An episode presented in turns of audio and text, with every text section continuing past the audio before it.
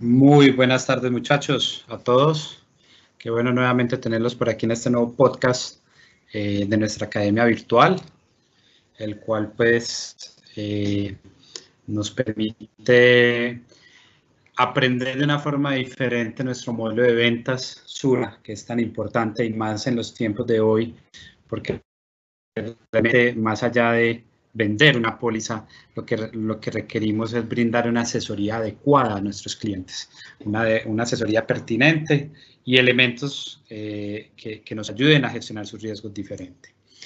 Hoy hablaremos de un tema bien interesante eh, y es el riesgo de accidentes. Yo creo que es un riesgo eh, que todos sabemos que está ahí, que todos sabemos que los accidentes ocurren en diferentes contextos que veremos más adelante y a veces no les damos la importancia y vamos a ver cómo este riesgo podemos gestionarlo, podemos eh, tener un diseño de soluciones a través de plan vía personal, como lo vimos un poco en el riesgo de cáncer, eh, que nos va a permitir a nosotros brindar esa asesoría al cliente y tener una mirada diferente de soluciones como plan vía personal, obviamente también un tema como accidentes personales o, vida múltiple que tiene algunas coberturas asociadas a, invalidez por accidente, pero hoy haremos un énfasis muy especial en plan vía personal y nos va a permitir obviamente eh, brindar ese acompañamiento diferencial al cliente.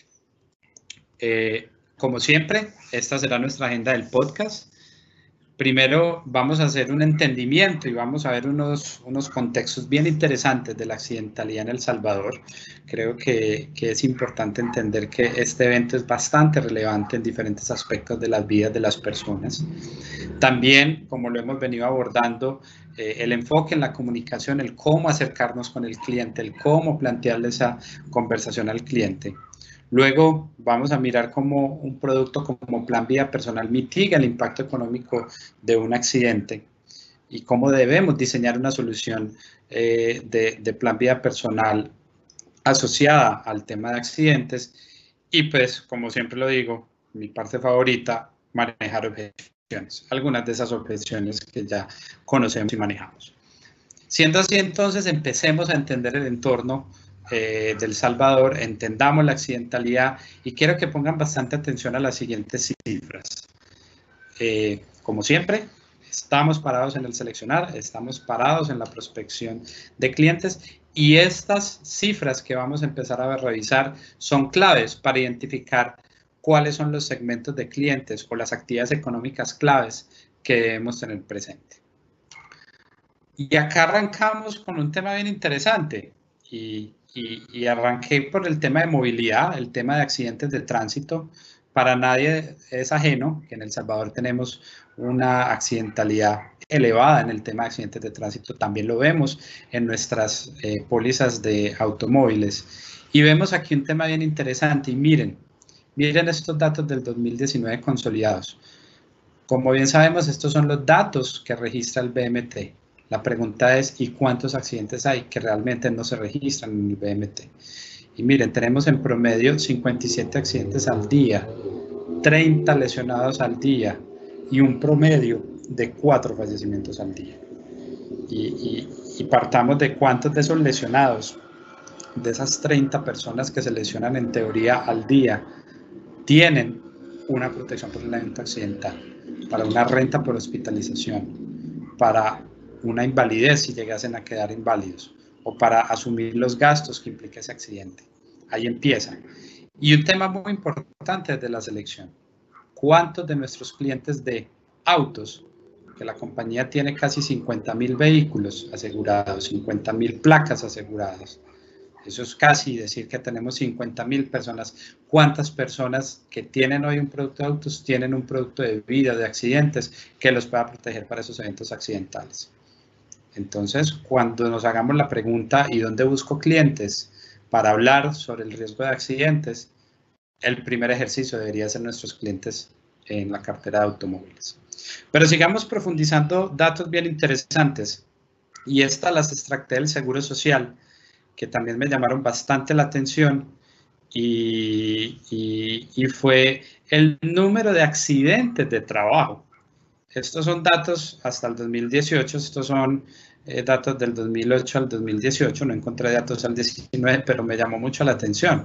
En promedio al año se registraron en ese periodo de tiempo 19.751 accidentes de trabajo.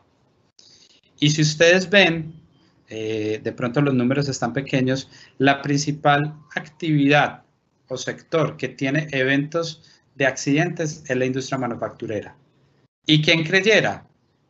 En el dato del 2018 proyectados, el segundo son establecimientos financieros, seguros, bienes inmuebles y servicios prestados a las empresas.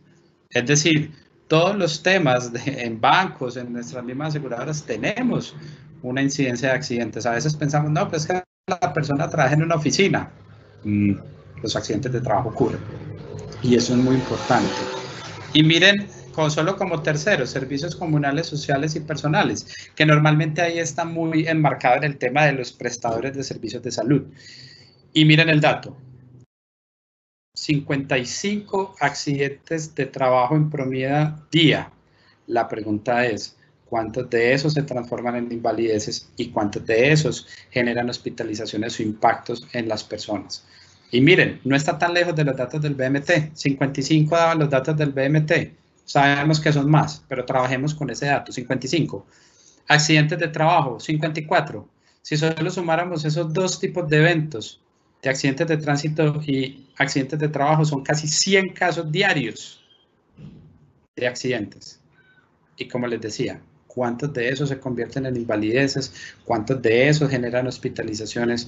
¿Cuántos de esos eh, requiere ese cliente unos gastos médicos y que por no tener una protección más allá de su seguro social o de ciertas pólizas que puede llegar a tener, no tiene el suficiente capital y por ende tiene que sacar hoy de su dinero.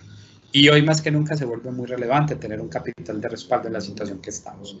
Pero sigamos viendo datos bien interesantes. Otro dato que me pareció súper interesante fue este, también del Seguro Social. Y y miren este dato también de ese mismo periodo del 2008 al 2018, el 2018 proyectado, miren el número de invalideces en promedio al año. Estamos hablando que son más o menos, oscila entre los 1500, 1600. Invalideces, personas inválidas que perdieron más del 50% de su capacidad eh, laboral o productiva. Pero miren el segundo dato que resalto, el monto medio en dólares que reciben de pensión al mes. Estamos hablando de un rango entre 110 y 124. Y miren el ejercicio que hice a la derecha, muy rápidamente. Más o menos, cuando uno mira la bibliografía y miramos los datos, el promedio del salario mínimo en El Salvador, en las empresas de servicio y todo, está en el orden de 304 dólares. Usémoslo como punto de referencia. Pero vemos que la pensión promedio, si yo utilizo la del 2018 proyectada y la sumamos un poco, redondeémosla en 125 dólares. Quiere decir que esa persona que quedó inválida, que perdió su capacidad laboral y por ende posiblemente ya no puede seguir laborando en la empresa que está, bajo las condiciones que está, va a recibir una pensión, perfecto, pero solo son 125 dólares. Quiere decir que tiene una brecha en sus ingresos de 179 dólares si habláramos sobre el salario mínimo al 100, sin deducciones ni nada, solo a modo de ejercicio práctico. Estamos hablando de una brecha del 60%. Y aquí es un tema súper importante, y aquí es cuando empezamos a hablar del concepto de brechas pensionales. La brecha pensional no solo se da por el hecho de la vejez, porque mucha gente cree que todo es el tema del ahorro y vamos a llegar a la vejez. Estas personas posiblemente no, no, no, habían llegado a su vejez y fueron pensionados por accidente. Eran personas económicamente activas y dejaron de percibir un ingreso y posiblemente si no tenían un seguro de vida van a tener esa brecha o aún más. Entonces ahí es muy importante mostrar esa conciencia, hacer ese análisis, esa asesoría con los clientes para realmente ver la importancia de tener una protección. Pero sigamos viendo.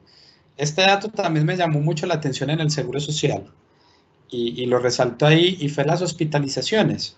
Cuando uno agarra los días de estancia de las personas, en ese dato de enero del 2020, que fueron 38 mil, un poco más de 38 mil días, y lo divide por los egresos, es decir, el, número de, salidas cuando sale, nos está dando que los días promedio de hospitalización son cuatro días. Claro, unos serán más, unos serán menos. Y siempre la pregunta es, ¿qué implica para la familia un día de hospitalización? Implica transporte, porque a veces hay familias que no se pueden quedar y, tienen que ir a trabajar y no pueden cuidar a esa persona u otro familiar. Implica alimentación, porque esa persona que va visita, está pendiente de la persona hospitalizada, pues tiene que alimentarse y eso genera gastos. Otros insumos que a veces se adquieren también en ese proceso de acompañamiento, aseo, jabones, más ahora en este contexto. O, o, incurrir en temas como el cuidado de otros niños que si no me lo puede cuidar un familiar tengo que contratar a alguien por horas o por un momento para que cuide a los niños. O, el desplazamiento que implica llevarlos a donde esa persona los, los va a cuidar. Los permisos de trabajo y que, y que dependiendo de la empresa y sus condiciones se los descontarán o no de su nómina. Y obviamente el componente de salud mental, la angustia de tener a esa persona en el hospital, dependiendo de su nivel de gravedad, eso es un costo mental muy alto. Entonces, ustedes se imaginan, si bien aquí hablamos de cuatro días, cuando estos son 15, 20 días de hospitalización por un accidente. Y, recuerden que ahí tenemos un tema súper importante eh, que, debemos tener muy presentes y es eh, la retroalización.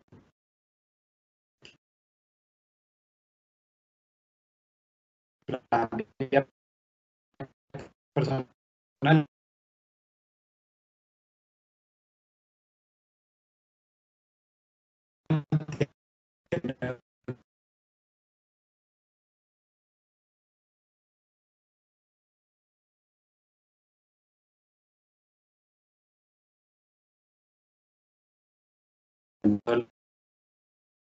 diario mientras está hospitalizado. No solo, y este último dato de, que me pareció bastante interesante, eh, también entendamos que no se pensionan, hace pensión por el Seguro Social por accidente laboral eh, y también pues por temas previsionales, es el 45%, es decir, son personas eh, que no alcanzan a tener ese porcentaje de calificación de invalidez del 50% y estamos hablando que son 4 de cada 10.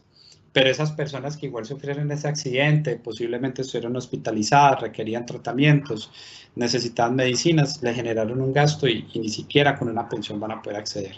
Entonces ahí nuevamente gana mucha relevancia tener un, un portafolio, una solución, un producto como plan vía personal para tener ese respaldo, o si no una póliza de accidentes como mínimo, pero tenemos que tener una protección para los clientes. Luego de entender este entorno y ver cómo el riesgo está, pero también todas las oportunidades que se nos pueden presentar, eh, desde el solo hecho de analizar la brecha pensional de un cliente, desde el solo hecho de entender en qué, en qué profesión trabaja, cuál es la exposición a su riesgo, entonces decimos, bueno, ¿cómo voy a abordar esa comunicación al cliente para que hablemos de esos temas?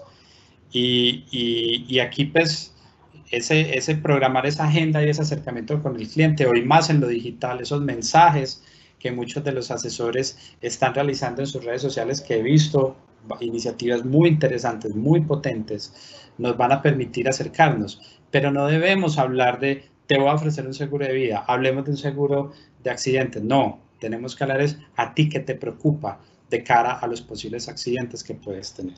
Y por eso construí aquí, como en nuestros diferentes podcasts, al lado izquierdo, esos planteamientos o cuestionamientos o frases que cautiven al cliente eh, y, o preguntas para conocer al cliente. Y lo primero es cuál es el riesgo de la actividad laboral, cuáles son las actividades laborales más riesgosas, dónde hay mayor riesgo, qué tanto conozco dónde trabaja mi cliente, qué tan expuesto estoy cuando me movilizo, ¿Será que los clientes son conscientes que en la medida que se movilizan están expuestos a esos accidentes? ¿Cuál es el impacto en, la familia cuando esa persona no está laborando porque está hospitalizada? O peor aún, si llegase a quedar inválida por un accidente. Tengo el capital adicional a una pensión y, ahí viene el ejercicio de la brecha pensional. Eh, realmente si yo llegase a tener un momento de pensión por un accidente o por una enfermedad tengo el capital suficiente para respaldar esos gastos adicionales. Y obviamente otro tema muy importante, ¿será que las protecciones o beneficios de la empresa o los seguros que tengo a través de, de, la banca son suficientes? Y ahí es donde viene un planteamiento importante. Y como lo vemos a la derecha, esos hashtags relevantes eh, enfocados a la protección, en pensar en los otros, en movernos tranquilos, en que esto va más allá de simplemente el accidente, es toda mi salud financiera y obviamente asegurar la tranquilidad de las personas. Entonces, aquí vemos esos mensajes claves que tenemos que estructurar en nuestra comunicación y nuestro acercamiento con el cliente para realmente engancharlo sobre todos estos temas de accidentes.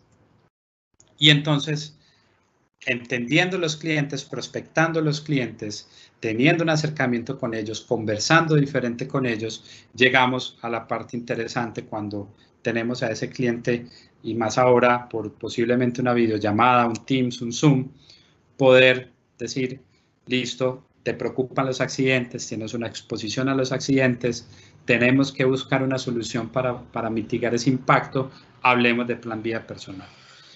Y plan vía personal, en nuestro componente del resolver, es decir, cuando hacemos el análisis y diseñamos la propuesta, nos enfocamos Recordemos la estructura de plan vía personal. Recordemos que plan vía personal, la parte de arriba en azul, eh, tiene una cobertura básica que es el amparo básico de vida, que es muerte por cualquier causa, tiene unos gastos funerarios y dependiendo de cómo se diseñe el portafolio podemos estructurar devolución de primas, más para objetivos de ahorro. Eh, ese no lo vamos a tocar en este momento, pero en próximos podcasts hablaremos de los valores de devolución.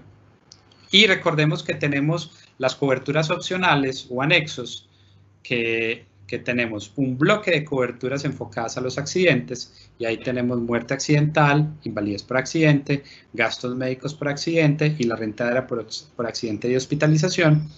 Y como lo hablamos en su momento, cuando hablamos del riesgo de cáncer, tenemos las coberturas de enfermedades. Vamos a enfocarnos hoy en el lado amarillo, donde vemos nuestras coberturas. Y recordemos rápidamente estas coberturas cuáles son sus valores. Primero, y voy a ir hacia abajo, la edad máxima de ingreso de estas coberturas es de 65 años, es decir, yo puedo contratar estas coberturas hasta los 65 años y la edad máxima de permanencia es hasta los 70. ¿Qué vemos entonces? Acá tenemos estas cuatro coberturas. Hay algo muy importante en muerte accidental, invalidez y gastos médicos y es que eh, como bien lo dice y lo leeré en muerte accidental, cuando dentro de los 180 días calendarios siguientes a la ocurrencia de un accidente amparado por la cobertura, el asegurado falleciere como consecuencia de las lesiones sufridas de dicho evento. Ahí habla es que dentro de los 180 días eh, siguientes al accidente, el asegurado fallece. En invalidez se habla de que siempre y cuando sobreviva, aquí ya hablamos del sobreviviente a la fecha del accidente, al menos durante 30 días calendario, 180 días calendario la ocurrencia de un accidente. Es decir, aquí si la persona le declaran esa invalidez en ese periodo de tiempo, pues obviamente va a tener la cobertura y gastos médicos y renta de no lo leeré. Siempre los invito a que lean las condiciones generales, a que lean las políticas de los productos para que tengan un conocimiento profundo de ellos y puedan entender cómo funciona cada uno. Y vemos los valores. Eh, una muerte accidental que es mucho más económica eh, desde el punto de vista financiero que el amparo básico va desde 25 a 400 mil dólares, desde 25 mil a 400 mil, invalidez igual, los gastos médicos por accidente pueden ir de 2.500 a 10.000 y la renta por accidente entre 50 y 100 dólares. Entonces esto nos permite armar y diseñar, de acuerdo a la capacidad financiera y preocupación del cliente, una solución para su tema de accidentes. Como les digo, plan vía personal, la flexibilidad que tienes que le dar protecciones de accidente, protecciones de enfermedad y el amparo básico. Todo dependerá de lo que le preocupa al cliente. Por eso no olviden nuestro podcast de cáncer y los invito a que, eh, si no lo han visto, lo busquen en la academia virtual o en el Facebook de asesores. Ahí tenemos nuestros podcasts. Y aquí diseñando la oferta de una forma muy simple, muy básica. Eh, recordemos, el amparo básico simplemente cotícenlo con cuota nivelada y sin devolución de primas, porque no es el objetivo en este diseño para este ejemplo, con un valor asegurado de 25 mil dólares. Y podemos diseñar una invalidez por accidente ¿Y por qué puse 73.200? Eh, recuerden eh, lo que veíamos eh, hace un rato de la brecha pensional, que me parece que es un tema bien interesante. Y, y voy a hacer, ¿cómo llego a ese valor? Porque uno dice, bueno, Iván Esteban, ¿por qué puso ese valor ahí? Y se los voy a decir así muy práctico. Partan de que usted es una persona que se gana un salario mínimo de 304, 303 dólares. Ese es tu salario mensual. Quiere decir que tú, si pones esos 305 por 12 meses, estamos hablando de que al año tu ingreso, sin deducciones obviamente y sin todo lo otro, habría que entender esas deducciones y hacer ese cálculo más exacto, pero más o menos son 3.700 dólares. Y en las estadísticas hemos visto desde que yo estaba en, en Colombia, eh, una persona que sufre una invalidez por accidente puede llegar a tener una expectativa de, vida de 20 años o más. Trabajemos con los 20 años. Si ustedes multiplican esos 3.660 dólares por 20 años, llegan a los 73.200. Es decir, esos 73.200 equivale a que esa persona durante 20 años, cada mes, reciba un ingreso por de un salario mínimo de 305 dólares. Pero como les digo, nosotros indemnizamos inmediatamente, no es que nosotros indemnizamos como una renta en esta cobertura, pero si el cliente hace un buen uso de ese capital, lo ahorra, eh, una parte la puede poner a rentar, otra parte la puede ir usando como ese ingreso eh, y la administra, puede llegar a tener 20 años con ese ingreso y eso le va a dar tranquilidad, eso le da salud financiera. Y la renta diaria, pues obviamente la pusimos porque si, si me preocupan los accidentes, tener una renta diaria es muy importante y 50 dólares es un valor bastante representativo eh, para protegerse día a día. Entonces aquí podemos diseñar una forma y cómo calcular esos valores de una forma muy práctica, de una forma que realmente le haga sentido al cliente. Y para terminar, como ustedes saben, mi mejor parte, el manejo de objeciones y cierre del negocio. Arranco con la nota de abajo. Siempre es importante resaltar la mejor forma de manejar cualquier objeción que un cliente nos haga es escuchando, es escuchar atentamente, es, es realmente conectarse con el cliente no pensar en cómo voy a cerrar mi negocio pagando una, una convención o una campaña, o cuál va a ser, o, simplemente eh, querer cerrar un negocio porque si no. Cuando yo escucho al cliente, realmente él me da los insumos para yo cerrar el negocio. Y aquí hay unas típicas, no tengo dinero, y recordemos que Plan Vía Personal es lo suficientemente flexible desde el punto de vista financiero para los clientes o tenemos soluciones como AP o tenemos soluciones como vida múltiple, que si bien no tienen el nivel de coberturas de plan vida personal, pueden ser una opción financiera para el cliente. Además, imagínense, si un cliente no tiene dinero, ¿qué implicaría sufrir un accidente? Implicaría endeudarse. Y, y eso es mucho más costoso porque tengo que pagar intereses ya sea un banco, ya sea a, a, una persona natural, y que ojalá esa persona natural no sea un usurero y si no los invito a un informe que, que hizo Avanza, eh, está por ahí en internet sobre, sobre el estudio de los créditos eh, y lo que implica endeudarse por fuera del sistema financiero. Es realmente importante. Con nosotros nos está endeudando, con nosotros simplemente lo que está haciendo es, es, es, es financiando su riesgo. Es decir, está pagándonos una prima que en el momento que tenga el evento, ahí vamos a estar. Otra gente puede decir, ya tengo la cobertura que me da el Seguro Social. Claro, pero lo veíamos ahora. ¿Qué brecha pensional voy a tener si me invalido y me pensiono por el seguro social? O si entro en ese 45% de personas que no se logran pensionar y no tengo ni siquiera una renta por hospitalización o unos gastos por accidente. Hay que tener cuidado con eso. Ahí es insuficiente.